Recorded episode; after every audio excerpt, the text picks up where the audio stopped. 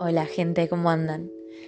Bueno, quiero compartir con ustedes una reflexión que hice estos días sobre el tema de la cuarentena y sobre cómo este encierro nos está afectando.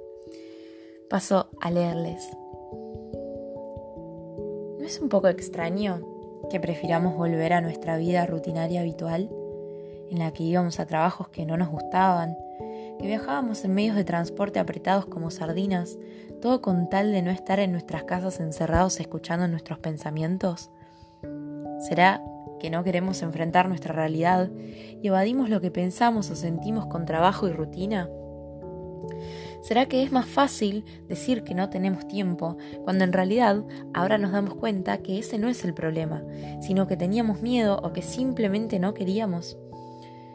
Quizás sea solo una percepción mía, pero parecería que preferimos agachar la cabeza y seguir con nuestras vidas, siendo insignificantes en el sistema, en vez de adaptarnos a los cambios que esta nueva etapa nos propone.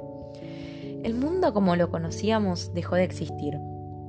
Será por Saturno en Acuario, que vino a romper abruptamente con la forma estructurada y antigua en la que estaba planteado el sistema.